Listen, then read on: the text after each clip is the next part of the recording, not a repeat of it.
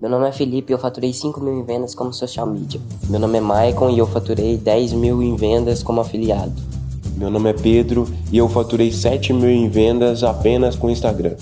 E se você também deseja independência financeira, trabalhando de casa e podendo realizar todos os seus sonhos, eu deixei na descrição três links de três cursos, um sobre social media, o outro sobre afiliados e outro sobre venda e monetização pelo Instagram, para você de uma vez por todas alcançar os resultados que você merece. Então corre que os preços são por tempos limitados. Começa agora mais um podcast Audiolivros Grátis. Antes de tudo, quero dizer que o audiolivro não substitui a experiência de um livro físico, simplesmente complementa a sua experiência. Por isso, acesse o primeiro link da descrição e compre já o seu livro. Incentive você também esse podcast. Entre em contato conosco pelo e-mail da descrição ou faça uma transferência pelo QR Code ou pelo PicPay. Agora vamos para o audiolivro. Capa: Um sonho no caroço do abacate. Autor Moacir Ciliar. Contracapa: Tempo de poesia. Deixa que eu conto. Um sonho no caroço de abacate. Sonho de uma noite de verão. A chance de saber mais. O mundo parece ser feito apenas de coisas que a gente vê nele, mas há outras que não vemos, embora existam. São as coisas que lemos. Elas estão escondidas no meio das letras. É preciso ler para que elas apareçam diretamente em nossas cabeças. Se não lemos, todas essas coisas que estão guardadas nos livros não aparecem para nós. Quem não lê só vê uma parte das coisas do mundo. Não consegue conhecer tudo. Muitas vezes, no meio de uma conversa, ouvimos falar de uma pessoa ou de uma história que o amigo conhece de leitura. Quem não leu ficou de fora. Por isso estamos distribuindo esses livros. Queremos que você conheça o que não está na sua frente, mas o que está dentro dos livros. Você vai poder viajar sem se levantar da cadeira, conhecer gente muito interessante sem precisar conviver com ela. Vai rir e até chorar com histórias de pessoas que só existem nos livros. Não jogue fora a chance de saber mais. Não fique de fora. Ministério da Educação. Apresentação. Sempre me perguntam se os meus livros são autobiográficos. E eu sempre respondo a mesma coisa. Todo escritor, quando começa, é autobiográfico. Com o tempo, ele acaba se libertando das suas lembranças pessoais e aprende a criar personagens que adquirem existência autônoma. Isso não quer dizer que a gente não se volte para o próprio passado em busca de inspiração. Vale a pena, sim, lembrar a nossa própria história quando há nela passagens que podem interessar a todos. Minha infância e minha juventude foram marcadas pela sombra do preconceito, de vários tipos de preconceito. Há coisas que hoje parecem até incríveis, porque apesar dos pesares, o mundo e o país melhoraram muito. Mas é suficientemente bom lembrar que há alguns anos nos Estados Unidos os negros não podiam entrar em lugares frequentados por brancos, para que nos demos conta da intensidade do racismo. Eu tive a sorte de nascer no Brasil. Se meus pais não tivessem emigrado, se tivessem ficado na Europa, como muita gente da nossa família, eu poderia nem ter nascido, ou poderia virar cinza num forno crematório, como aconteceu com muitas crianças.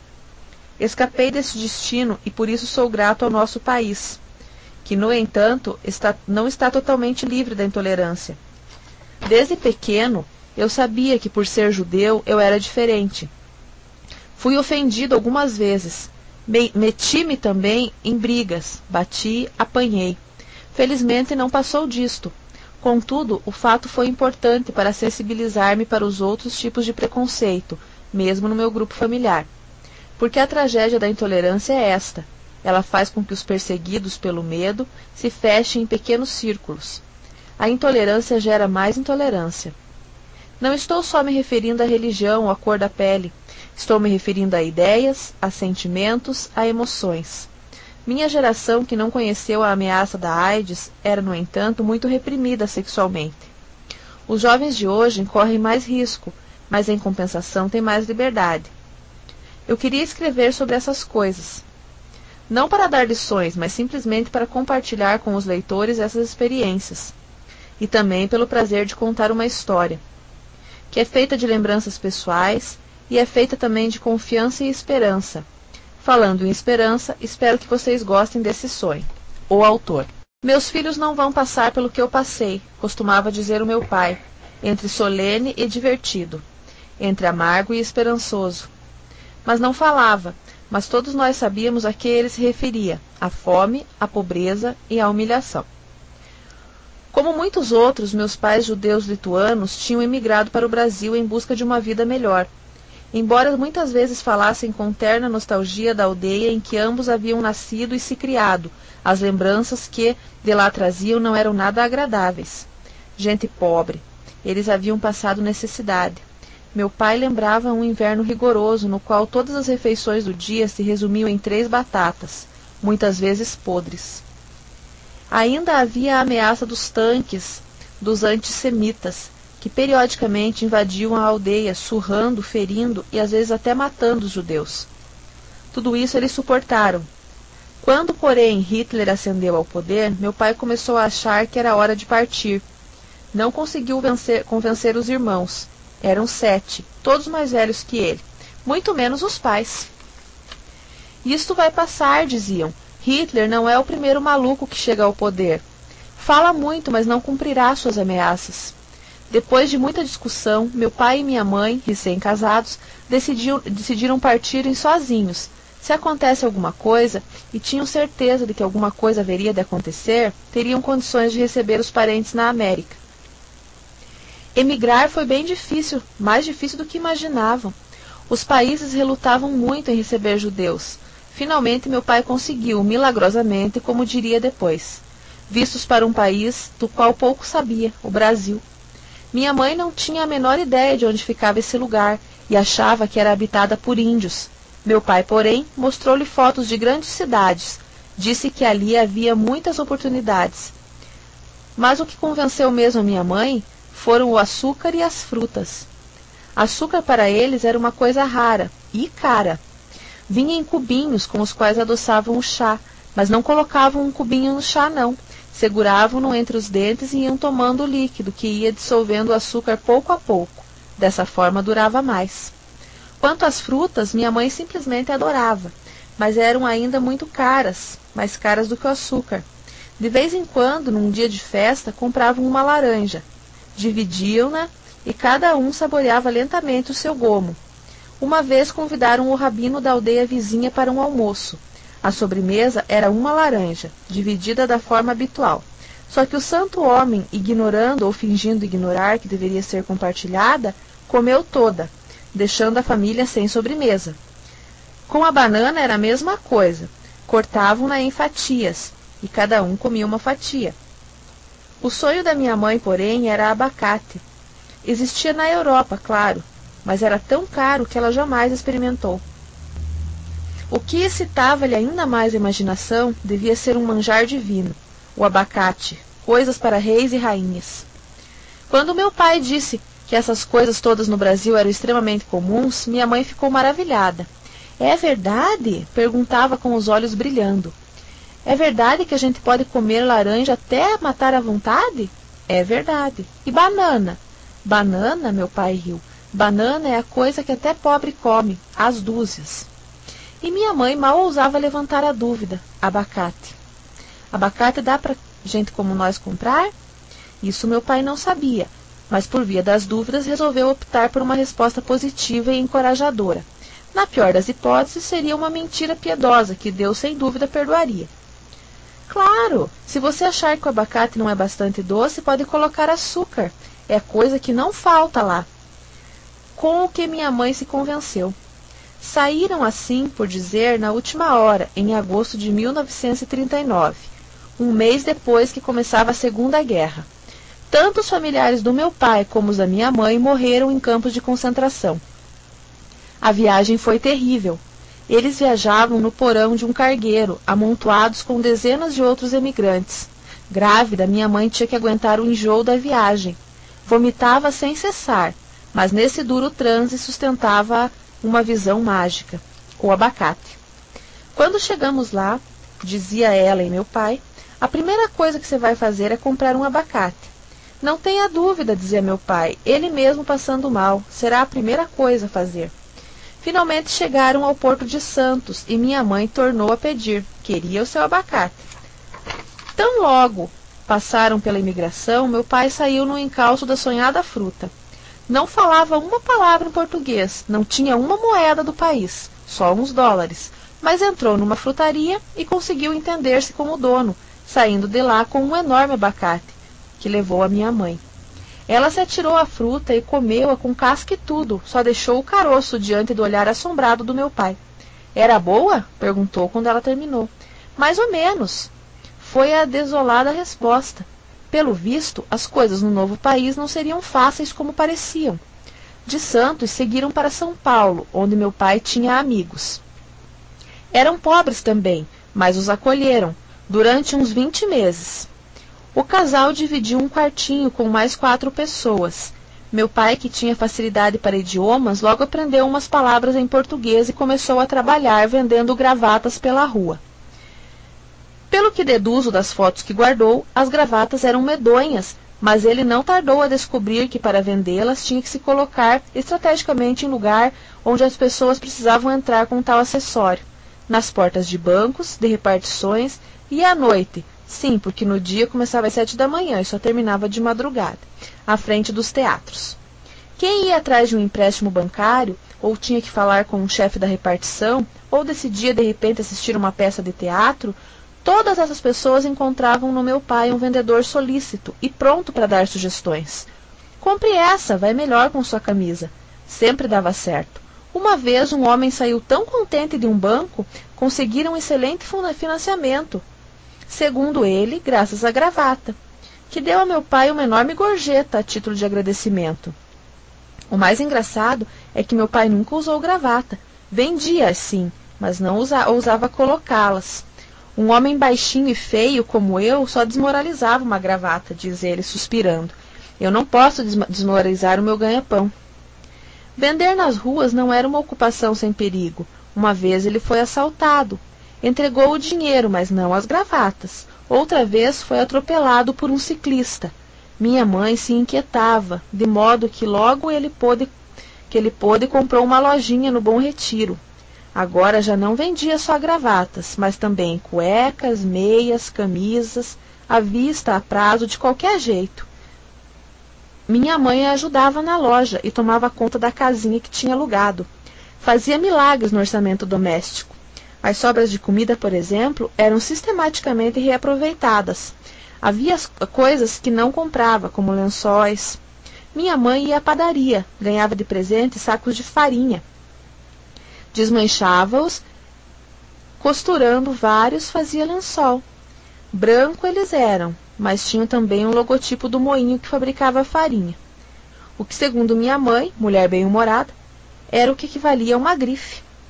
Com muito sacrifício, criaram os filhos.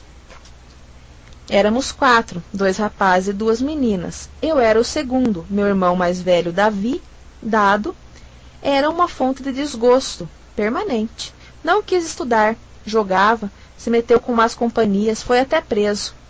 Desde pequeno era rebelde.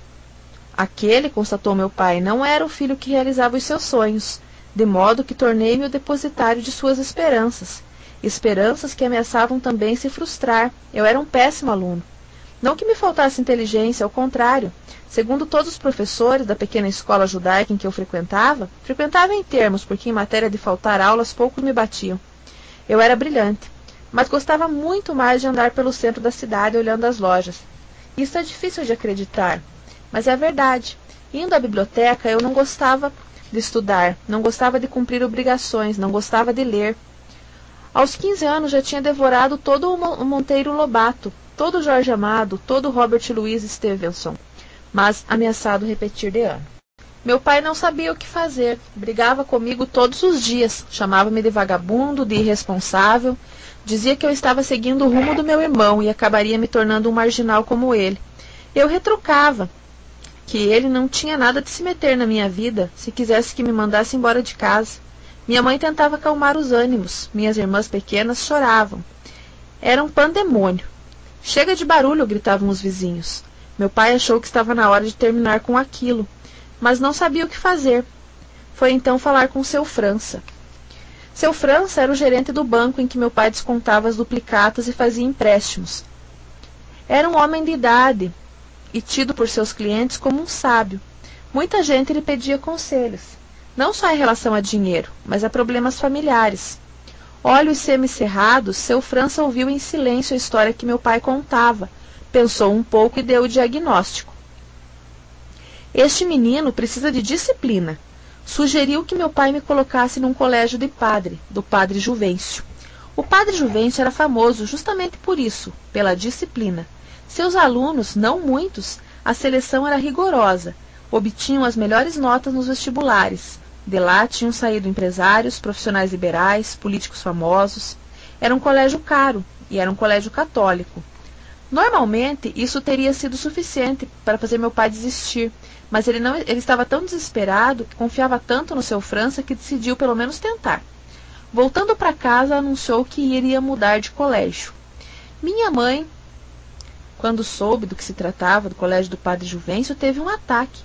Meu pai não era um homem religioso, mas ela vinha de uma família de rabinos e não podia suportar seu filho num colégio goi, não judaico porque goi para minha mãe era sinônimo de malignidade.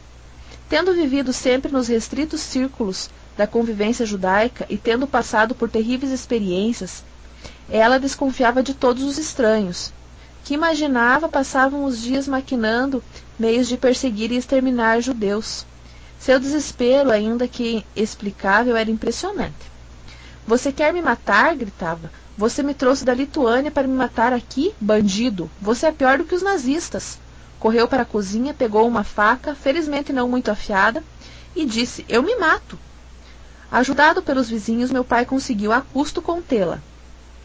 Levaram-na para o quarto, onde ela ficou chorando. Voltando para casa, eu soube do que tinha acontecido e tive um ataque de fúria. Não iria para o padre Juvencio de maneira alguma. Preferia abandonar os estudos. Até meu irmão, que nem convivia com os judeus, me apoiou. Mas meu pai mostrou-se inflexível, o que era surpreendente naquele homenzinho em geral cordato. O seu França tinha falado. O seu França sabia o que dizia. Não errava nunca. Eu iria para o padre Juvencio. Meu pai me acompanhou no primeiro dia de aula. Insisti para que ele não fosse. Aquilo só iria me complicar, mas ele insistiu. Provavelmente estava com sentimentos de culpa e, como todas as pessoas culpadas, queria fazer algo para se redimir. Fomos. O colégio do Padre Juvencio, o Juva, como era conhecido entre os seus alunos, ficava em Higienópolis, entre antigas mansões. Colégio quase centenário, funcionava num prédio maciço, cinzento, reformado várias vezes, ficando feio a cada reforma. Entramos, passamos pelo grande pátio. Vários, gru vários grupos de rapazes ali. O colégio era exclusivamente masculino todos nos olhando. Eu morria de vergonha. Foi um alívio chegar à secretaria onde nos recebeu o padre Otero. Ele era o responsável por minha turma, a 71. De imediato gostei daquele homem baixinho, troncudo, energético, mas simpático. Senti que tinha nele um aliado e não me enganava. Tão logo meu pai se foi, ele se voltou para mim. Antes de você ir para a aula, tenho uma coisa para lhe dizer. Hesitou um instante e continuou. Não sei se você sabe, mas você é o primeiro israelita a cursar este colégio, desde que ele foi fundado. Isto vai lhe causar problemas. Aliás, discutimos muito na direção por causa de você. Alguns achavam que devíamos aconselhar você a procurar outra escola. Eu lutei para que você fosse aceito.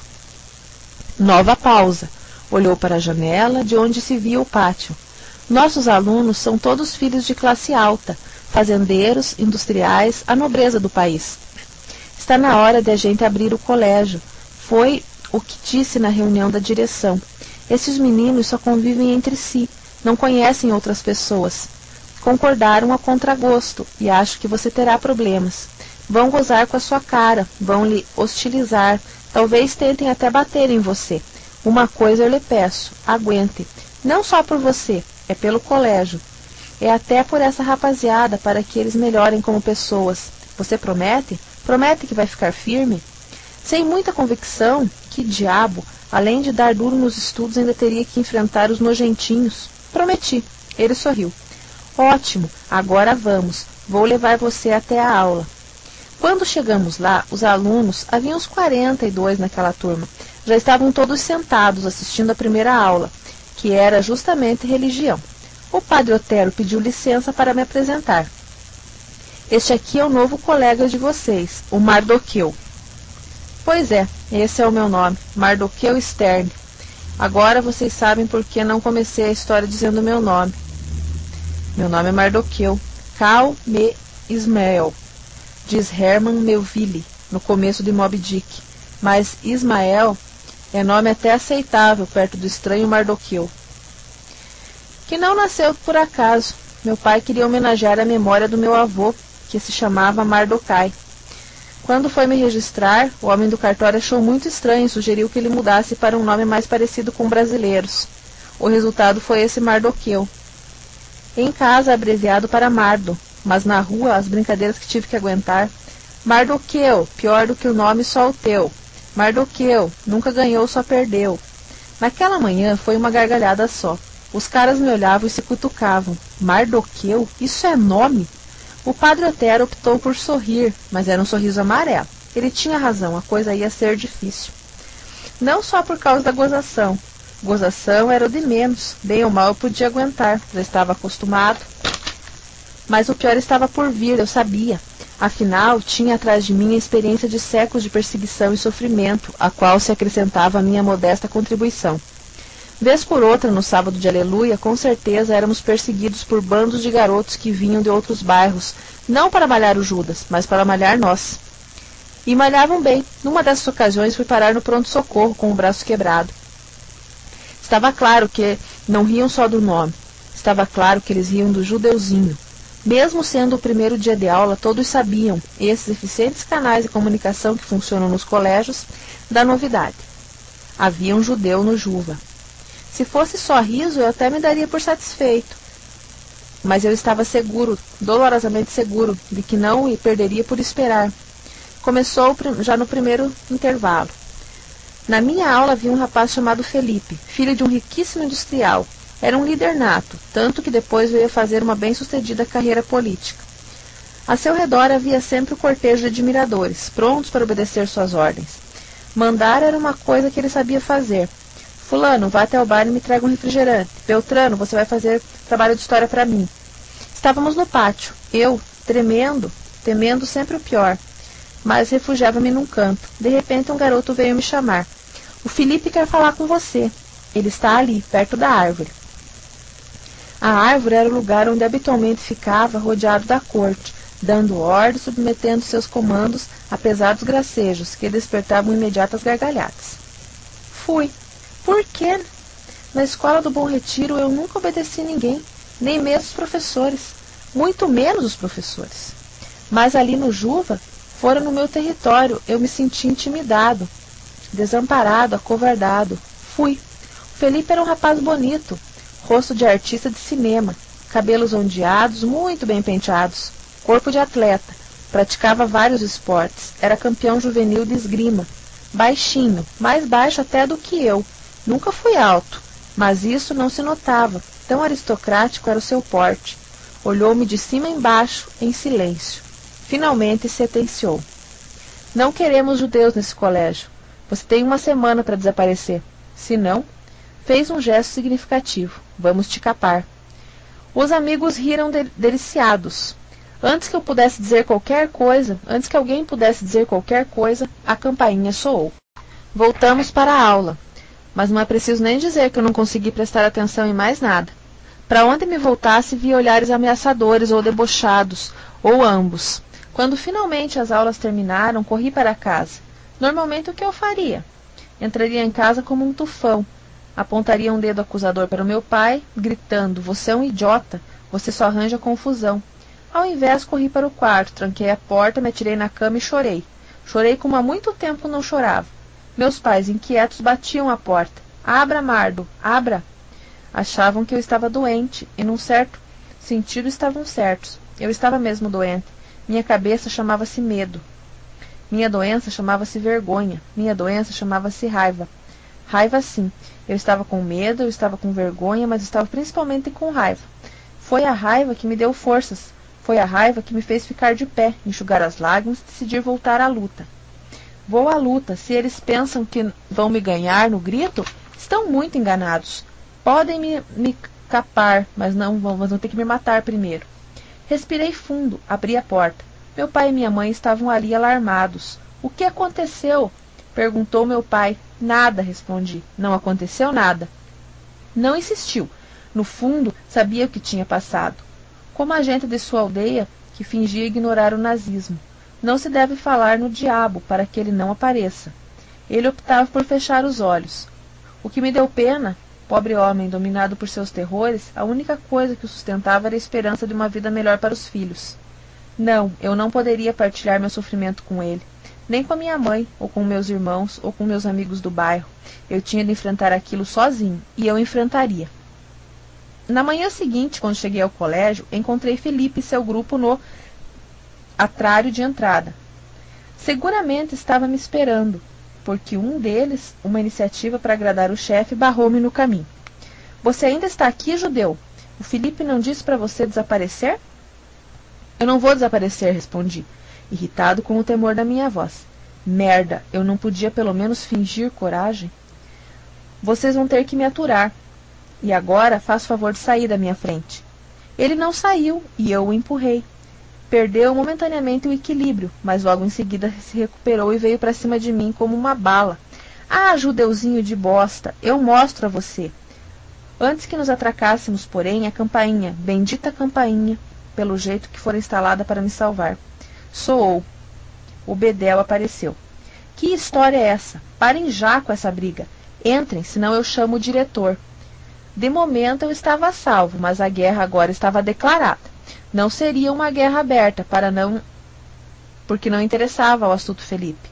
Ele sabia que o padre Otero me defendia. Por outro lado, não queria me transformar numa vítima, num mártir. Não, ele acabaria comigo de outro jeito. Partiu para o terror. Depois daquele dia, cada vez que eu voltava do intervalo, encontrava meus livros rasgados, meus cadernos riscados. Uma vez colocaram uma lagartixa na minha pasta, outra vez um camundongo. Nas aulas de educação física, era quase certo de que alguém, por acidente, esbarraria em mim me derrubando. No futebol, minhas canelas eram alvo predileto. Passei a jogar como goleiro.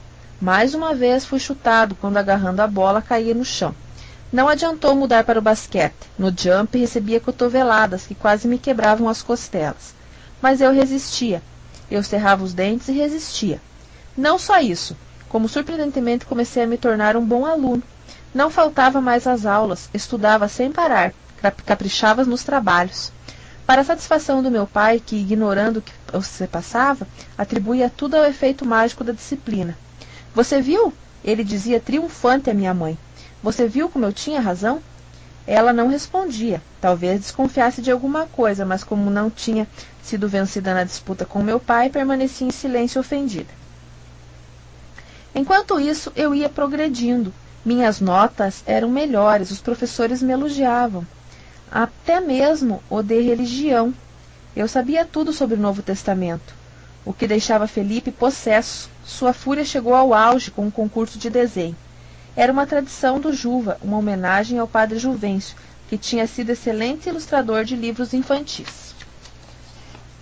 Todos os anos havia um concurso de desenho. Os melhores trabalhos eram expostos no Salão Nobre, o primeiro lugar ganhava um troféu. Desenhar era uma coisa que eu sabia fazer bem e eu tinha muita vontade de ganhar o concurso. Seria uma humilhação para os meus inimigos. O tema me perturbava com tudo.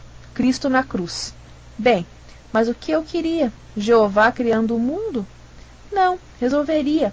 Eu não era muito chegado à divindade judaica, distante, misteriosa, imprevisível, e que, ademais, não admitia ser retratada. Desenhar Cristo não me seria fácil. No Bom Retiro, Jesus era uma figura pouco presente, mas ali no colégio fazia parte do cotidiano. Para mim, no penoso cotidiano, constantemente eu era lembrado de que meus antepassados tinham acusado Cristo, que meus antepassados tinham pedido a morte de Cristo. Uma culpa que insensivelmente eu ia assumindo, ampliando. Eu era o réu. Eu tinha vendido Jesus por trinta moedas eu tinha conduzido preso, eu havia crucificado. Aqueles imensos cravos que fixavam na cruz, Eu os pregara, manejando a marreta com cruel diligência. A dor terrível que se sentira, o ferro lhe transfixava na carne, essa dor fora eu quem lhe infligia. Não adiantava fingir inocência. Cada vez que em aula se falava de morte de Cristo, os olhos acusadores voltavam-se para mim. Foi você, judeu mardo, foi você quem matou o divino mestre. Você queria se livrar dele porque preferia a usura à verdadeira fé. Forno crematório era pouco para os meus crimes. Eu tinha que queimar para sempre nas chamas do inferno, onde meu lugar estava reservado, o próprio diabo me esperando, impaciente. Como eu poderia desenhar o rosto de Cristo? Como poderia me atrever a tanto? O chão, sem dúvida, se abriria aos meus pés, o teto cairia sobre a minha cabeça. Eu brincava com isso, mas no fundo eu tinha medo. O milenar terror que herdava dos meus antepassados. Foi, contudo, a astúcia também milenar desses antepassados que me ajudou a resolver o dilema. Um dia em casa, olhando para o álbum da família, e não deve ter sido por acaso que eu fui procurar o tal álbum, ocorreu-me a solução. Eu desenharia Cristo, sim, mas usando como modelo uma foto do meu avô quando era jovem. A barba e olhar melancólico tornavam-no muito parecido com Jesus. Trabalhei dias e noites, mas o resultado me deixou satisfeito. Cristo e meu avô. A síntese perfeita estava ali. Ganhei o concurso. O prêmio me foi entregue no salão nobre, lotado. O comparecimento era obrigatório. O diretor fez um pequeno discurso salientando a importância do evento. Depois me chamou me apresentou como vencedor e entregou-me o prêmio. Era uma estatueta representando o padre Juvencio. Soaram alguns educados aplausos. O diretor perguntou se alguém queria fazer uso da palavra. Eu, disse o padre Otero, levantando-se. Foi até o microfone, estava obviamente feliz com o resultado do concurso. Elogiou-me e disse que a minha premiação mostrava o quanto o colégio tinha avançado no caminho da tolerância e da compreensão. A mensagem de Cristo bradou, não se dirige só aos cristãos, dirige-se a todos. Os alunos ouviam em silêncio. De repente avistei Felipe, sentado numa das primeiras filas. Ele me olhava fixo. A expressão do seu olhar me deu, confesso, um calafrio. Era ódio, ódio mortal de que vi em seus olhos. Estava terminada a fase de escaramuças. Agora ele faria qualquer coisa para se vingar do que considerava uma afronta pessoal. E eu não perdia por esperar. No dia seguinte, meu desenho tinha desaparecido da exposição do Salão Nobre. E em seu lugar havia um bilhete. Não fico num lugar onde judeus mandam, a cidade de Jesus Cristo. O padre Otero, decidido que aquilo era demais, a seu pedido os alunos foram reunidos no Salão Nobre. Muitos ali nem sabiam o que tinha se passado.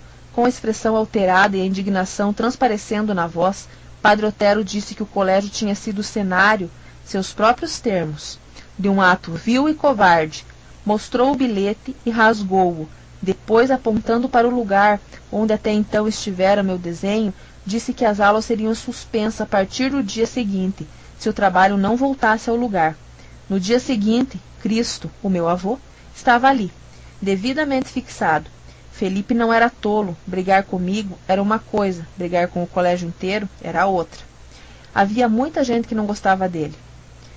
Muitos bilhetes continuaram aparecendo no quadro de aviso, na porta da sala de aula, até no banheiro. Nunca eram dirigidos contra mim. Tratava-se de trechos do Novo Testamento. Ai daquele que trai o filho do homem, seria melhor para esse que não tivesse nascido. O que deixava o padre Otero desconcertado. Ele não poderia se manifestar contra uma passagem de Mateus, embora soubesse bem o que estava por trás daquilo. Felipe era realmente muito esperto. Os exames de meio de ano e depois as férias acabaram me dando uma trégua. Quando voltei às aulas, descobri que já não estava sozinho no papel de bode expiatório.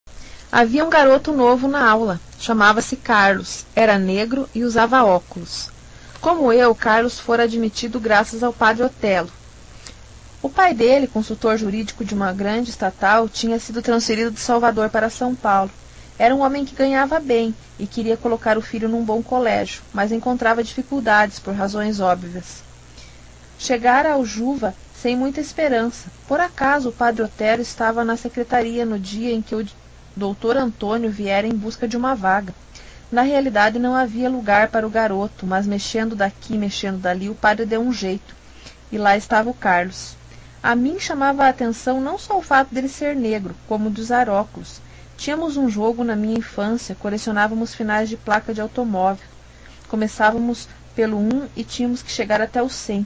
Um torneio de absoluta confiança. Valia a palavra do colecionador.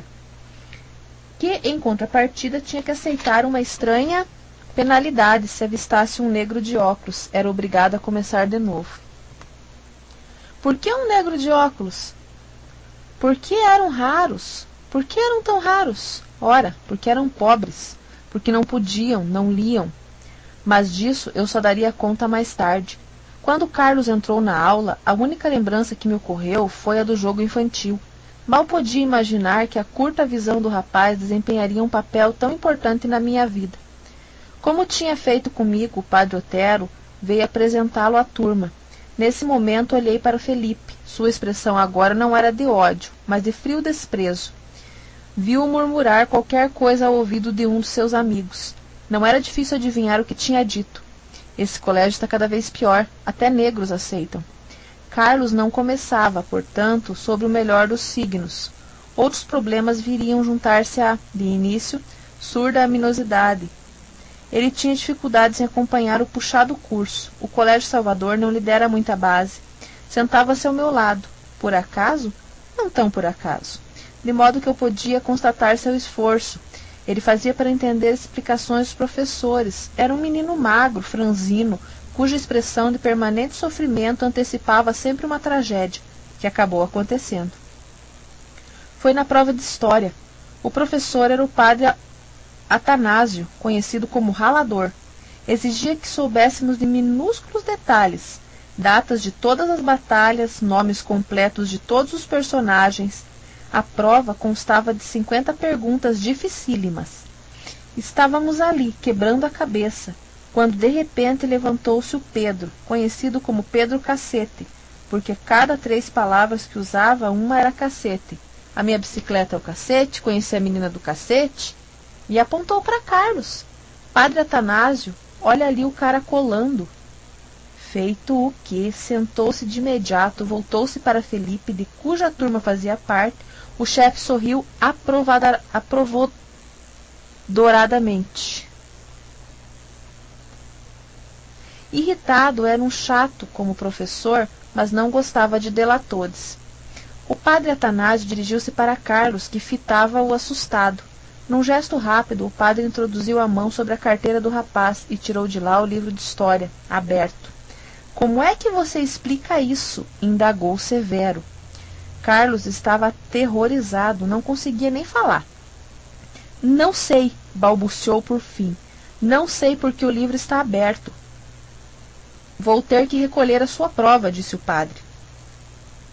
Felipe e seus amigos aplaudiram deliciados.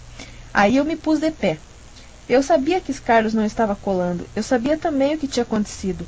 O rapaz estudara até o último segundo. Quando o padre entrara, simplesmente colocou o livro sobre a carteira aberto foi isso que eu disse ao padre, que vacilou sem saber o que fazer.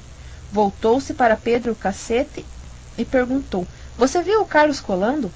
Pedro Cacete agora não estava tão senhor de si. Seguramente queria agradar Felipe, e há muito outros ali, humilhando publicamente o negro, mas não tinha cara de pau suficiente para sustentar a acusação. Acho que vi, gaguejou. Acha? O padre insistiu. Acha ou tem certeza? Fez-se um pesado silêncio. Pedro Cacete estava tão tenso que até suava. Não, disse por fim, não tenho certeza. Sentou-se arrasado, e não faltaram vaias para estudar sua derrota. A hostilidade de Felipe e seus comandados estava longe da unanimidade. A partir daquele dia ficamos amigos, Carlos e eu. Não foi só um incidente que nos uniu, foi a consciência de pertencermos ambos à categoria dos perseguidos. E vinha bem na hora aquela amizade, porque eu andava um bocado sozinho. No Bom Retiro já não tinha mais a turma, era considerado a ovelha desgarrada. Não faltava quem me considerasse traidor. O mesmo valia para meu pai, quem os amigos censuravam. Você não devia fazer isso com seu filho. Até fregueses ele tinha perdido por causa disso. Mas o homem teimoso permanecia firme em sua decisão. Coloquei meu filho num bom colégio e pouco me importa se é de padres, de freiras, de rabinos ou de umbanda. Carlos e eu nos ajudávamos nos deveres de casa, estudávamos juntos para as provas, trocávamos confidências. Ele se queixava muito da hostilidade dos nossos colegas, como eu. Tinha pensado em abandonar o colégio, como eu. Decidira resistir. Esses caras têm que aprender que negro é gente. Como é que você não tem problemas? perguntava. Mas havia problemas. Por incrível que pareça, eu, membro de um grupo vítima do preconceito, tinha que lutar contra meu próprio preconceito, contra a sensação estranha e até desconfortável. Hesitei muito, mas acabei contando isso a ele. Não se zangou, ao contrário. Se você tivesse me dito que nunca notou a minha cor de pele, eu não ia acreditar em você. Você é honesto comigo, Mardo, disse os olhos úmidos, e eu te agradeço. Um dia convidou-me para ir almoçar em sua casa. Aceitei o convite, o que mudaria a minha vida. A família morava num apartamento em Pinheiros, edifício antigo, mas bem conservado. O apartamento era grande e todo decorado com objetos do folclore baiano, estatuetas, quadros e até uma foto impressionante mostrando uma moça em transe. Sua gente é do candomblé? perguntei. Carlos sorriu. Não, meu pai não acredita nisso, acha que é superstição, mas como gosta do folclore, trouxe essas coisas. O pai e a mãe estavam no living, o pai lendo o jornal e a mãe tricotando. Carlos me apresentou. Esse é o amigo de quem falei a vocês, o Mardo. Grato por ele não ter mencionado o meu nome, senti-me imedi imediatamente à vontade. O pai, doutor Antônio, era um homem alto, forte, de rosto enérgico, ainda que agradável. Como o filho usava óculos, aliás, a mãe também. Para os colecionadores de números de Bom Retiro, a família seria um desastre. Convidaram-me a sentar, ofereceram-me refrigerantes. Eu estava meio intimidado, mas eram pessoas tão agradáveis, sabiam como se pôr um visitante à vontade. A conversa girou sobre amenidades. Perguntaram-me se eu conhecia Salvador. Eu disse que não. Doutor Antônio apanhou um livro sobre a cidade, mostrou-me fotos. Isso aqui é o Pelourinho, essa é a igreja do Bonfim. Você precisa conhecer Salvador, dizia Carlos, entusiasmado. Você vai ver que lugar espetacular. Estava feliz por ter vindo, um sentimento compartilhado pelos pais. O fato de Carlos ter um amigo, evidentemente, aliava às repreensões deles quanto ao colégio. O pai mostrava-se particularmente satisfeito. Falou muito, lembrou dos tempos de estudante, contou histórias engraçadas. Lá pelas tantas olhou o relógio. Desse jeito, Luísa, o nosso convidado vai morrer de fome. Vamos almoçar? Ela pediu que esperássemos um pouco, faltava Ana Lúcia. Da irmã de dois anos mais velha que ele, Carlos não tinha me falado muito, mesmo porque eu não perguntei. Por alguma razão não tinha curiosidade em conhecê-la. Mas quando a porta se abriu, é ela, disse a mãe, agora podemos almoçar. Fiquei galvanizado. Era linda. Oh, meu Deus, como era linda Ana Luísa, Ana Lúcia. Tipo mignon, rosto belíssimo, corpo sensacional. O custo disfarcei minha perturbação enquanto Carlos dizia: Este aqui é humana. Esse aqui, mano, é o Mardo, de quem lhe falei. Como vai? disse ela sorrindo. Aproximou-se e me beijou. Juro por Deus. Qualquer Deus, do Antigo, do Novo Testamento, do Novíssimo, que eu quase desmaiei. Fomos todos para a mesa, mas eu, fascinado, nem tocava no prato. A mãe de Carlos, preocupada, perguntou se eu não gostava da comida baiana. Quem sabe eu queria um bife, ela podia fritar num instante. Gaguejei uma explicação qualquer, embaraçado. Como poderia dizer à boa senhora que sua filha me perturbava? Que tinha instantemente me apaixonado. Ninguém notou nada, ou se notou, fingiu que não notou. Eu voltei para casa. Felizmente não havia ninguém. Tranquei-me no banheiro. E lá pensei muito na Ana Lúcia. Devo fazer, dizer até aquele momento, meus contatos com as mulheres restringiam-se às semanais excursões. Na verdade, dado graças àquilo, meus pais revoltados me chamavam de vida de malandro. Era inexperiente. Dias depois notei uma ardência ao fazer xixi. Falei ao meu irmão, que não quis acreditar. Não é possível. Mas não se preocupe, eu sei como resolver o problema. Levou até a farmácia do centro e tentou me explicar o caso em voz baixa ao velho farmacêutico. Nem numa farmácia a gente está protegido. A história terminou bem, apesar dos, mo dos modos bruscos. O antibiótico que nos vendeu me curou rapidamente. Contudo, que eu estava traumatizado, não traumatizado, eu estava decepcionado. Contudo, depois de um certo tempo, aquela rotina já não me satisfazia. Eu queria me apaixonar, eu queria ir, sim, com a mulher dos meus sonhos. E quem era a mulher dos meus sonhos? Bom, não tinha aparecido. Não faltavam garotos no Bom Retiro. Várias me lançavam olhares significativos. Feio eu não era. Agora, porém, eu estava apaixonado, irremediavelmente apaixonado. Terminando o almoço, ficamos todos sentados no living, Doutor Antônio despediu-se estava na hora de voltar para o escritório. A mãe foi descansar e ficamos ali os três conversando. Conversando é modo de dizer, só o Carlos falava. Ana Lúcia era quieta, sorria apenas, ouvindo as engraçadas histórias do irmão. Seu sorriso, Deus, iluminava a sala. Simplesmente não podia tirar os olhos dela. O que é que vai fazer sábado à noite? perguntou Carlos quando levantei-me para ir embora. Eu não tinha programa algum, mas mesmo que tivesse, renunciaria a qualquer coisa, se fosse para sair com Ana Lúcia. E era. A gente vai ao cinema, quer ir junto? Claro que eu quero. Então, ela se levantou e disse que teria que ir para o colégio, beijou-me de novo e se foi. Quando voltei para casa naquele dia, ia saltando e cantando pelas ruas, as pessoas me olhando como se eu estivesse maluco. E estava, maluco de paixão. Minha mãe estranhou, quis saber por que eu estava tão contente. Para ela, o estado natural do ser humano era sofrimento. Sofria desde que acordava de manhã até o momento que ia dormir. Dormir, modo de dizer, ela nunca dormia. Dormiu bem, mamãe? Nada, não dormi nada. Não preguei o olho a noite inteira. Sofria durante a semana e no fim de semana. Sofria no inverno, sofria no verão. A imagem que eu tinha dela na minha infância é essa: pano amarrado na cabeça, se queixando de enxaqueca, mas varrendo a casa ou lavando o prato. Sofria, mas não se entregava. Eu não podia dizer à minha mãe que estava apaixonado. Paixão era uma experiência desconhecida para ela. Sabia do que se tratava, claro, via na novela, na TV, todos os dias, mas era um ritual sagrado e derramava abundantes lágrimas. Tinha bem clara a diferença entre novela e vida real. Galãs e mocinhas apaixonados só na TV. O cotidiano de pratos a lavar, o chão a varrer. Se eu falasse o que estava sentindo, da emoção que me invadia, ela me julgava doente e me levaria ao doutor que escutava com paciência as queixas da mãe, das mães do Bom Retiro.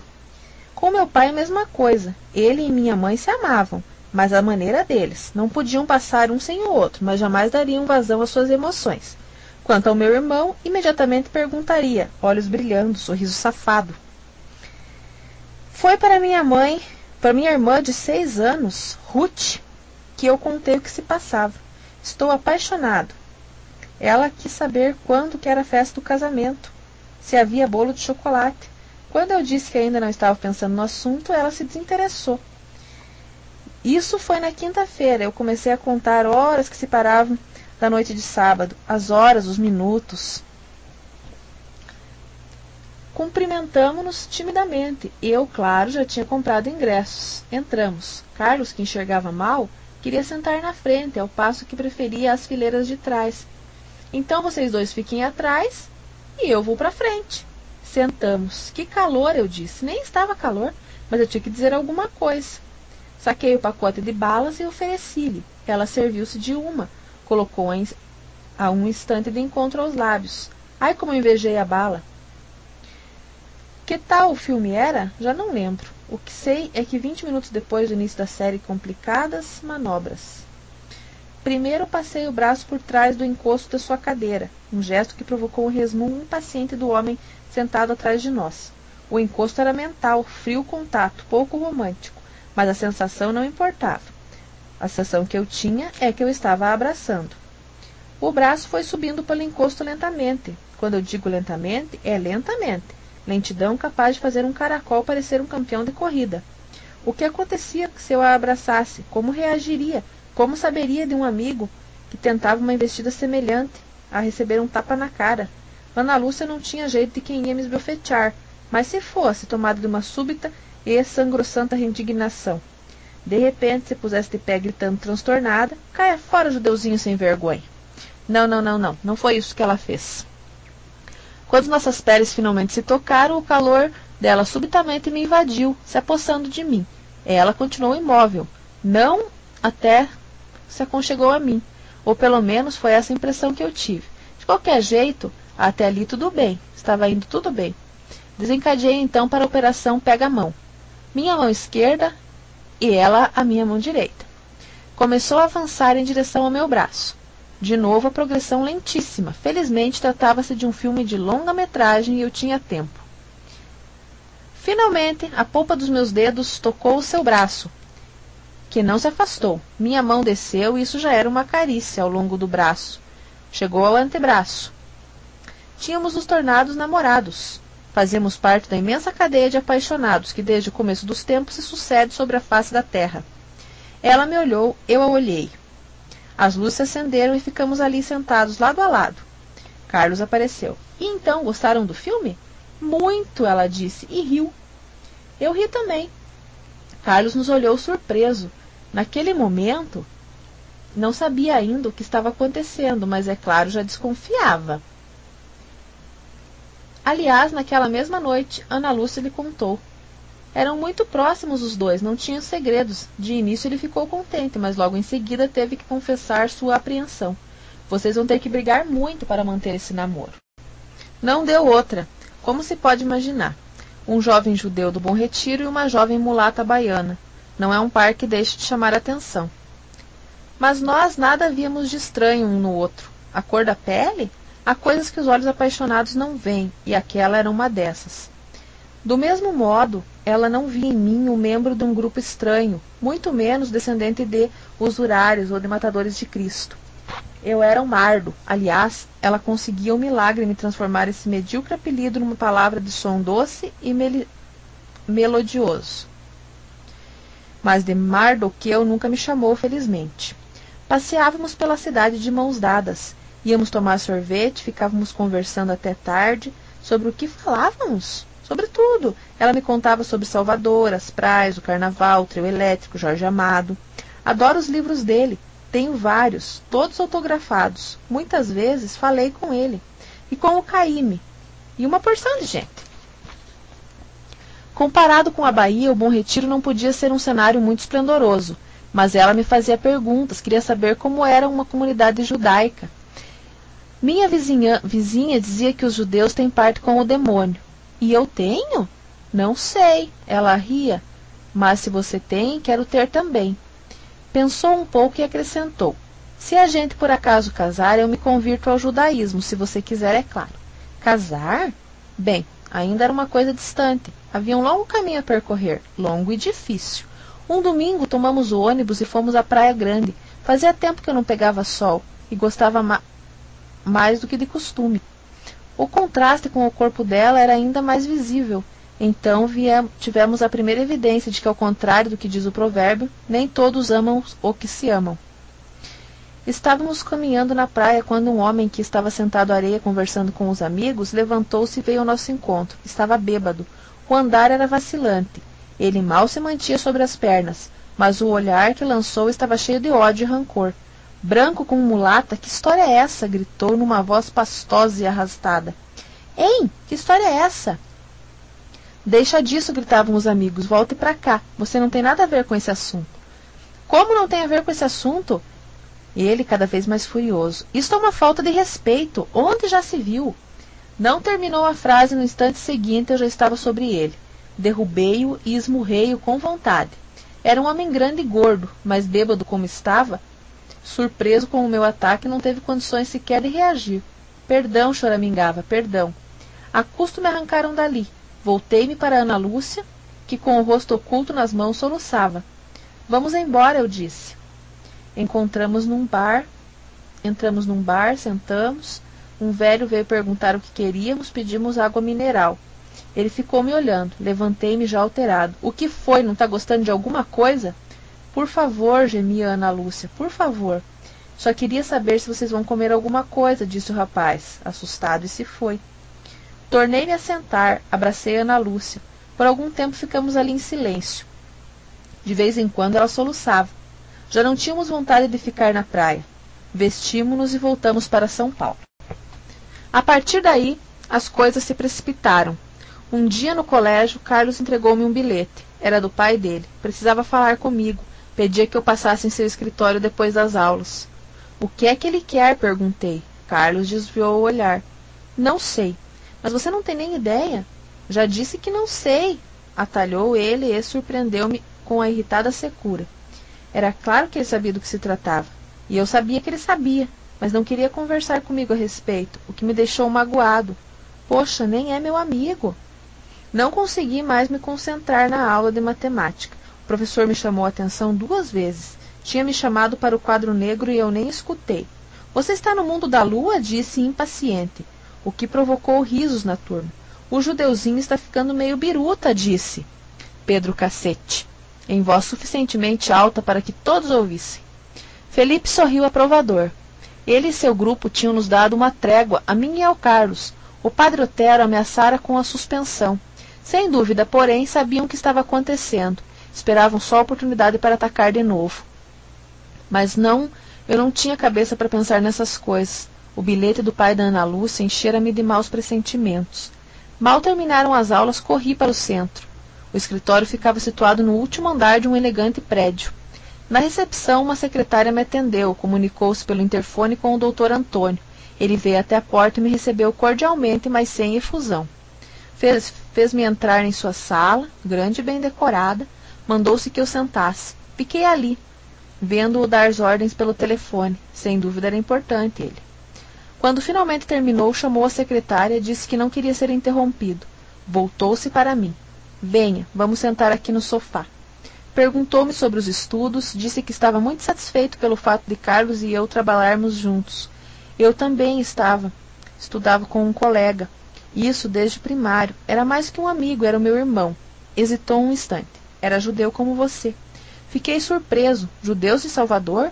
Riu. A sua gente anda por toda parte, você não sabia?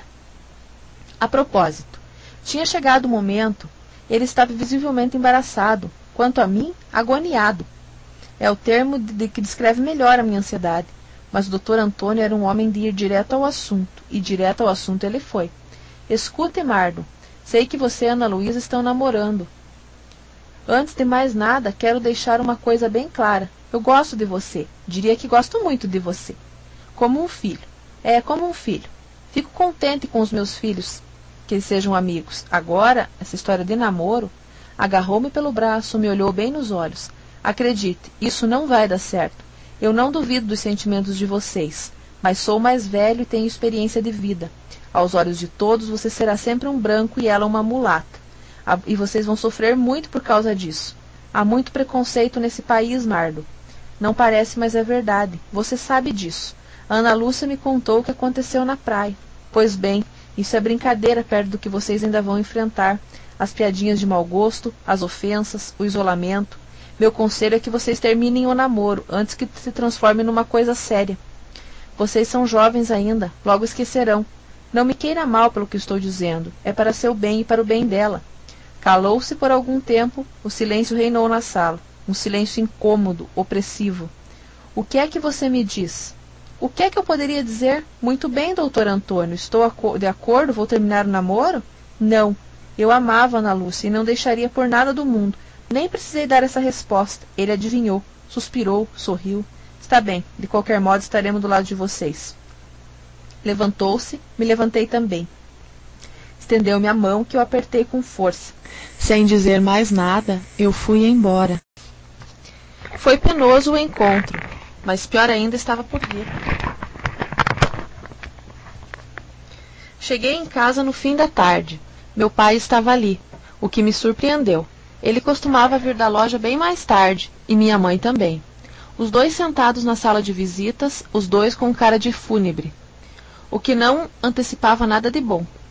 Onde estão as meninas? perguntei, em parte porque queria saber. Aquelas horas elas também estavam por ali brincando ou vendo TV e em parte para romper o silêncio tumular.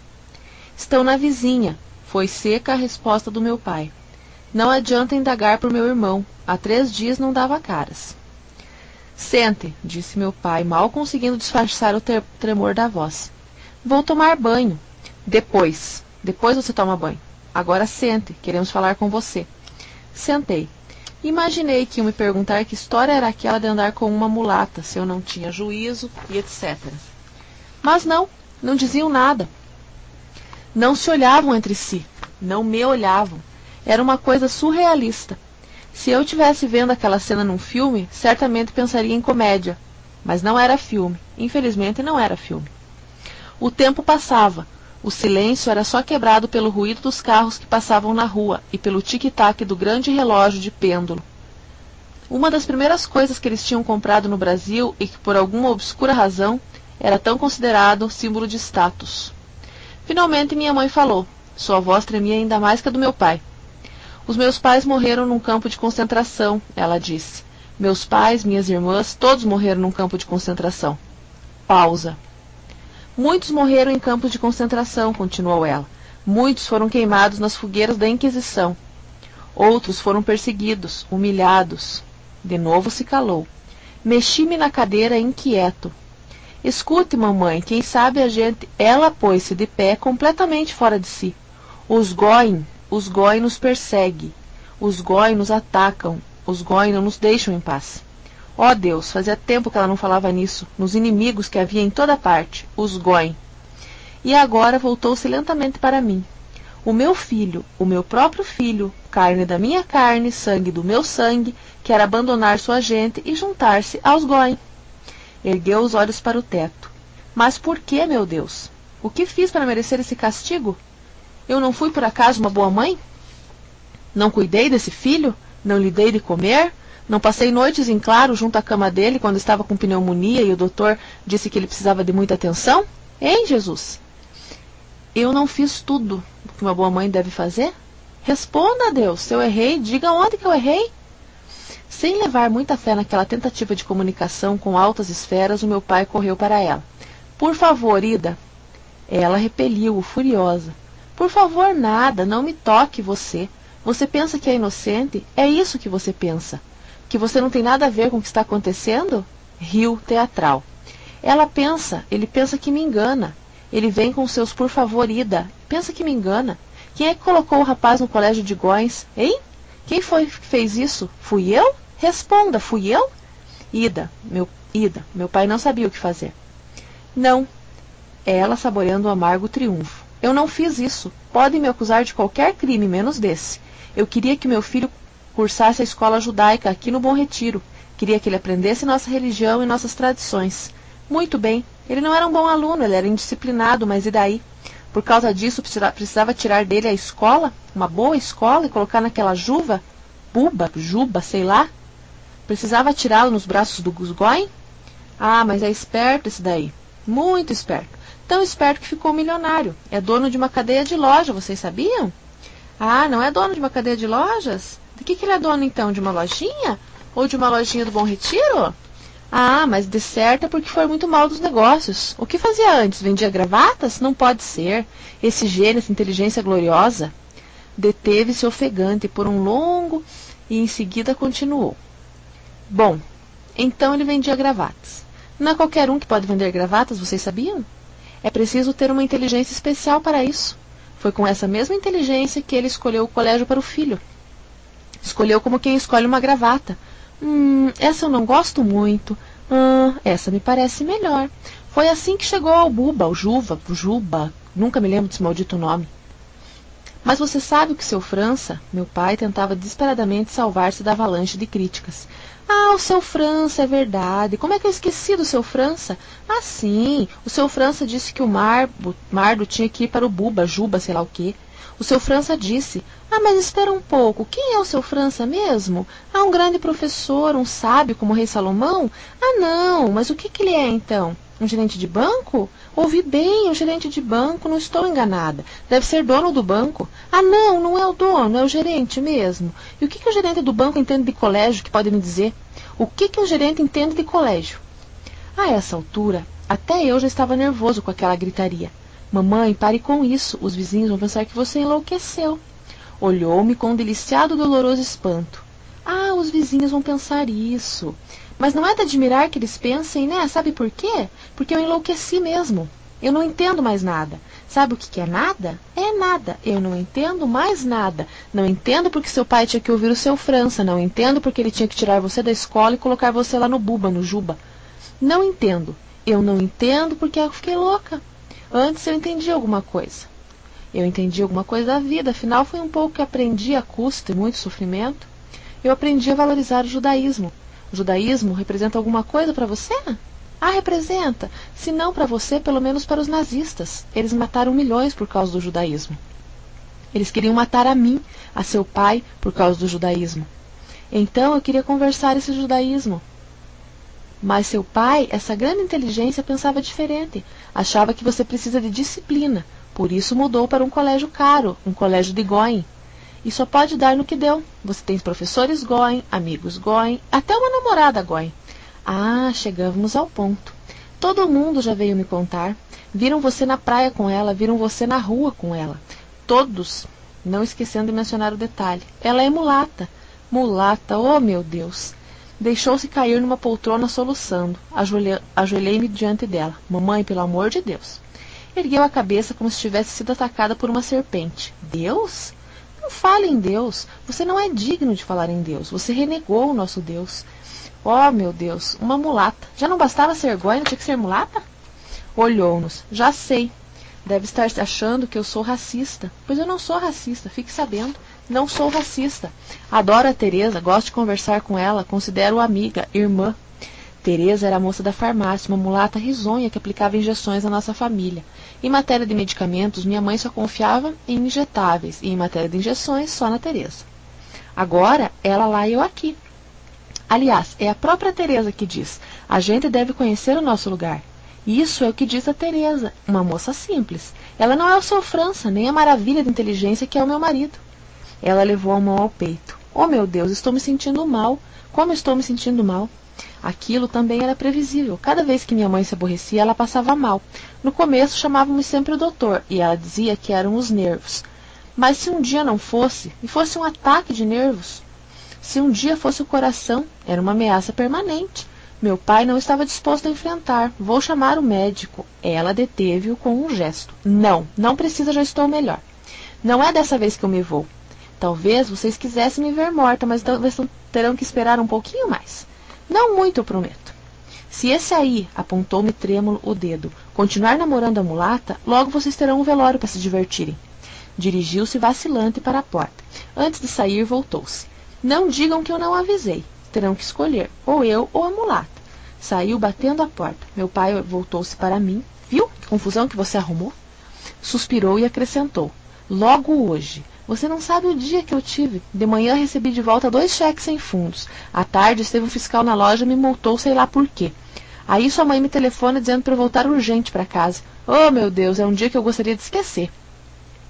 Nesse momento era só o que faltava. Estava chegando meu irmão com cara de quem tinha passado a farra no, dos últimos três dias. Onde é que você esteve? indagou brusco meu pai. Viajando, replicou ele. Uns negócios que eu tenho aí no exterior. Eu conheço seus negócios, replicou meu pai azedando. Os seus negócios eu conheço muito bem. Então não se meta, dado de bom humor.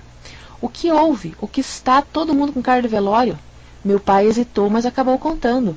Meu irmão ouvia-o deleitado. Era a primeira vez em muito tempo que ele tinha companhia no papel de vilão, mas optou pela imagem de compreensivo. Ora, papai, deixe o Mardo. Se ele gosta da menina, qual o problema? Você e a mamãe estão se exagerando. Meu pai não estava afim de debater o assunto, alegando dor de cabeça, foi para o quarto. Meu irmão voltou-se para mim, deu um sorriso condescentemente. Qual é a sua, mano? Você está agindo com a cabeça? Mas eu não queria ouvir caso que ele tinha para me contar. Eu não queria ouvir nada. Peguei a jaqueta e saí. Andei horas pelas ruas, confuso e amargurado. Parecia um pesadelo aquilo. O encontro com o doutor Antônio e depois a gritaria da minha mãe. Que merda, por que não nos deixavam em paz? Por que tinham que se meter daquele modo em nossas vidas? Era quase meia-noite quando cheguei ao prédio da Ana Lúcia. Pedi ao porteiro que a chamassem. O homem hesitou. Não é meio tarde? Mas eu insisti. Cinco minutos depois ela aparecia. Desfeita, olhos vermelhos, abraçou-se a mim sem dizer nenhuma palavra. O abelhudo do porteiro nos admirava sorridente. Vamos sair daqui, eu disse. Vamos conversar em outro lugar. Fomos a um bar ali perto, sentamos numa mesa do fundo. Ela simplesmente não conseguia falar, soluçava às vezes, parecia ter subitamente envelhecido, uma coisa que eu notei com consternação e vergonha. Até então eu não tinha dado bola para a diferença de idade entre nós, nem mesmo porque eu aparentava mais do que tinha. O fato é, eu agora via como uma estranha que me deixou alarmado. Será que eu a amava mesmo? Será que o pai dela e a minha mãe não tinham razão, que tudo aquilo era apenas uma atração passageira? De novo tive nojo de mim mesmo. Você não passa de um verme, Mardoqueu. Nesse momento ela sorriu e a couraça de gelo que amassava me envolver instantaneamente se derreteu. Era como se o sol brilhasse naquele escuro bar. Nós estaremos sempre juntos, eu disse, e era do fundo do coração que saíam as minhas palavras. Era madrugada quando a deixei na porta do edifício. Depois fui para casa. Eu não ia cantando ou assobiando, eu ia cheio de maus presságios, que, como logo descobri, se realizaram. Uma surpresa me esperava no colégio. Nova carta de Jesus Cristo. Dessa vez não se tratava de um único exemplar afixado em um lugar visível. Não, centenas de folhetos tinham sido impressos e o bedel, prestativo e sádico ao mesmo tempo, tinha me guardado um. Não posso mais tolerar essa situação, começava a carta e prosseguia. O judeu e o negro se uniram. O judeu defendeu o negro, o negro retribuiu, entregou sua irmã à luxúria do outro. É um pacto, um pacto diabólico. Devem estar tramando a entrada de outros judeus e outros negros. Nosso colégio será tomado por eles, com a cumplicidade do padre Otero, Seguiam-se várias diatribes e a conclusão. Quero que vocês os expulsem, como expulsei os vendilhões do templo, a chicote. Antes do fim do ano, eles têm que estar fora do colégio. Não terminei a leitura, alguém bateu no meu ombro. Sobressaltado, voltei-me, pronto para brigar, mas era o Bedel. O padre disse para você ir até a sala dele. Foi o que eu fiz. O inusitado movimento nos corredores mostrava que todos tinham lido a carta e estavam à espera do que ocorreria. À porta mesmo da sala do padre Otero havia um grupo, gente da minha turma e de outras. Um rapaz que eu conhecia só de vista me pegou pelo braço. Não tenha medo, cara. Tem muita gente aqui de saco cheio com o Felipe e com seus amiguinhos. Se precisar de ajuda, conte conosco. Agradeci e entrei. Carlos já estava ali, falando com o padre Otero.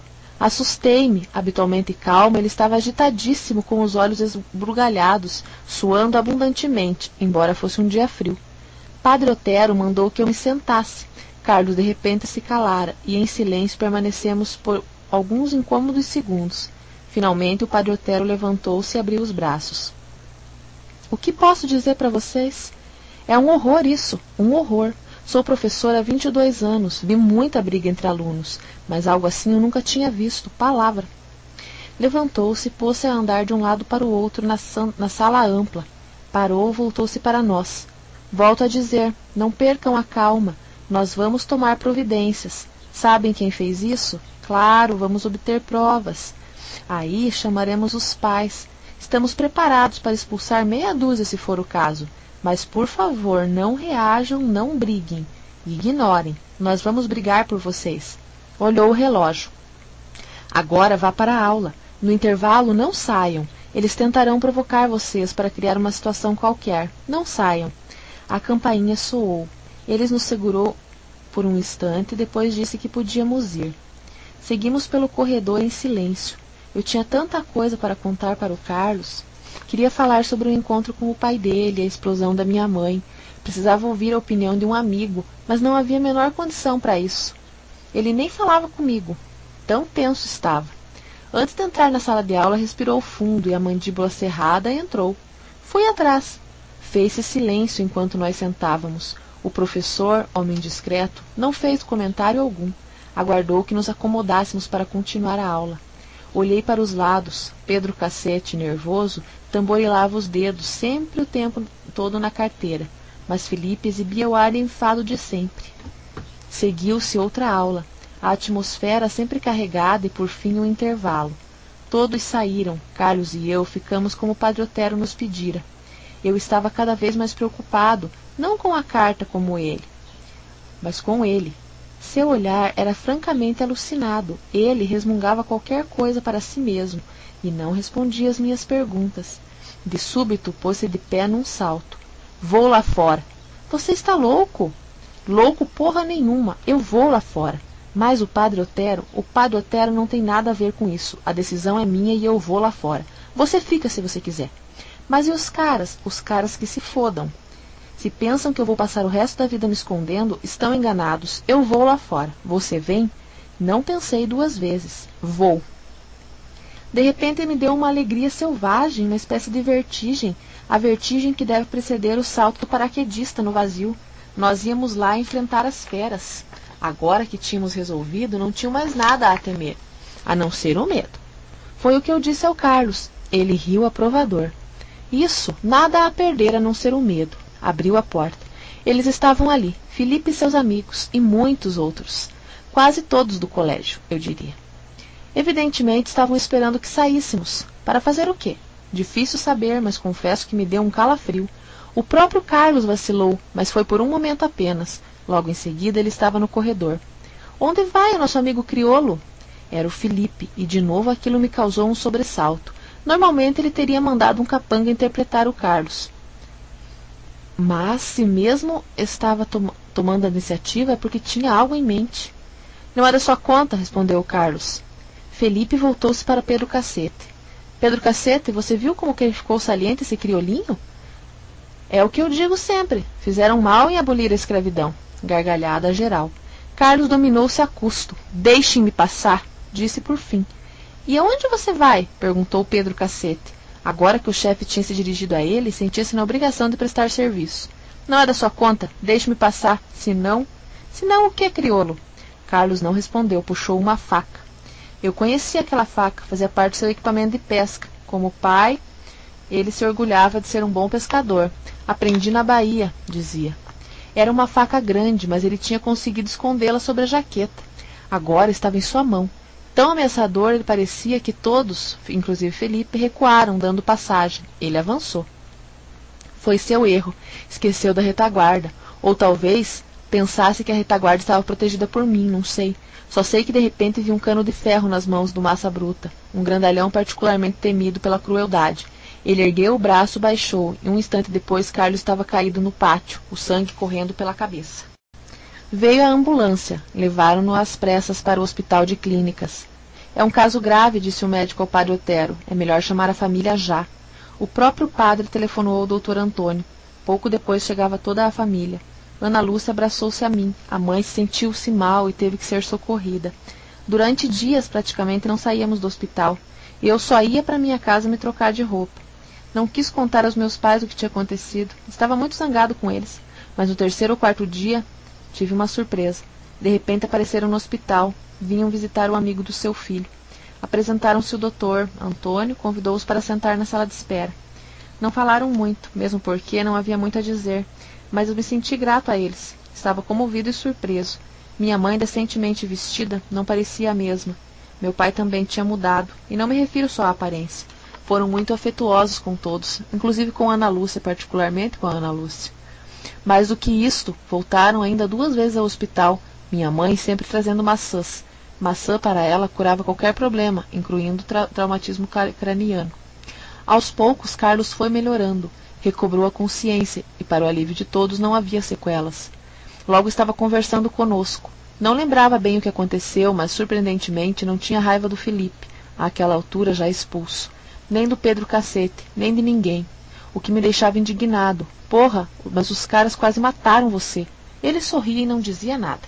Logo depois que Carlos teve alta, o doutor Antônio convidou a mim e aos meus pais para um almoço na casa deles. Encarregou-me de transmitir o convite, o que fiz com certo receio. O hospital era uma coisa, a casa era outra. Poderiam reagir com su suspeição, até mesmo com desagrado. Você está querendo nos dissolver com aquela gente. De novo me surpreendi. Aceitaram de imediato, minha mãe até com entusiasmo. No domingo estavam lá.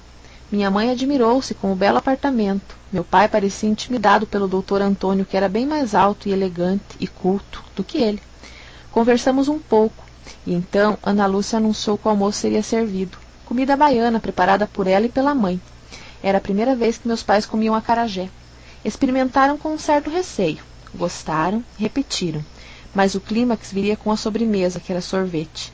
Que coisa boa! maravilhou-se minha mãe. É sorvete de quê? De abacate, disse Ana Luísa, Ana Lúcia. Uma receitinha simples da minha avó. Receitinha simples. Eu nunca comi um sorvete tão delicioso. Nem sabia que se fazia sorvete de abacate.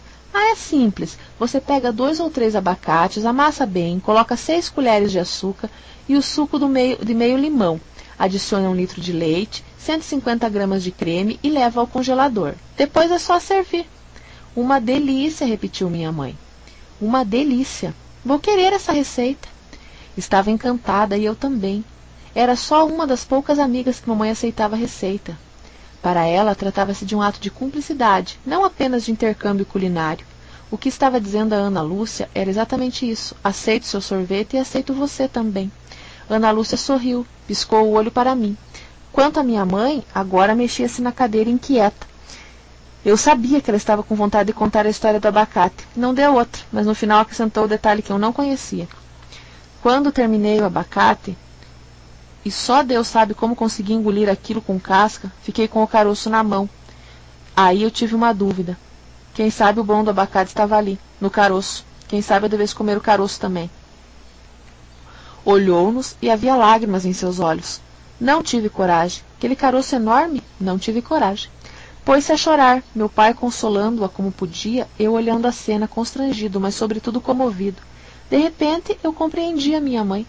Sabia por quem chorava pelos que tinham morrido nos campos de concentração, pelos que tinham sido perseguidos e humilhados, mas chorava também por si mesma, pelos seus sonhos perdidos, pelo abacate da sua imaginação, que pendia, promissor de alguma árvore, no longínquo território de sua infância. Chorava pelo caroço. O que conteria aquele caroço? Que segredos revelaria a quem comesse?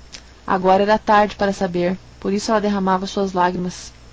Ana Lúcia, ao lado dela, passou o braço por seus ombros, abraçou-a, e naquele momento eu tive a certeza de que nossa história, diferente de tantas outras, teria um final feliz.